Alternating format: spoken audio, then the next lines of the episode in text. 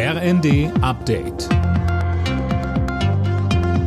Stündlich neu. Auf den Punkt informiert. Ich bin Mia Hehn. Guten Morgen. Die Bundesregierung will Preiserhöhungen für Strom und Gas im kommenden Jahr offenbar verbieten. Laut Bild geht das aus dem Gesetzentwurf zu den Preisbremsen hervor. Mehr von Daniel Stuckenberg. Damit soll verhindert werden, dass die Versorger die Preisbremsen missbrauchen, um zusätzliches Geld vom Staat zurückzubekommen. Stattdessen sind die Versorger nun in der Pflicht, nachzuweisen, dass die Erhöhungen gerechtfertigt sind. Hunderte bereits beschlossene Erhöhungen zum Jahreswechsel könnten somit illegal sein.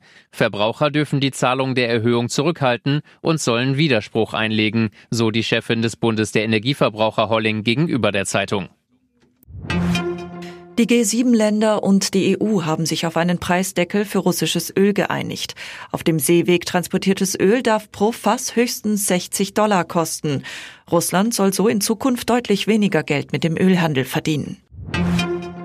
Die Bundesagentur für Arbeit wirbt bei Unternehmen dafür, auch Menschen mit Behinderungen einzustellen. Aktuell sind 160.000 schwerbehinderte Menschen deutschlandweit ohne Job, sagte Daniel Terzenbach von der Arbeitsagentur zum heutigen Tag der Menschen mit Behinderungen. Das sind zwar knapp drei Prozent weniger als im Vorjahr und vor dem Hintergrund der schwierigen Gesamtlage sicherlich auch eine erfreuliche Entwicklung. Aber dennoch ist die Erwerbsbeteiligung von Schwerbehinderten deutlich unter dem Niveau von nicht behinderten Menschen.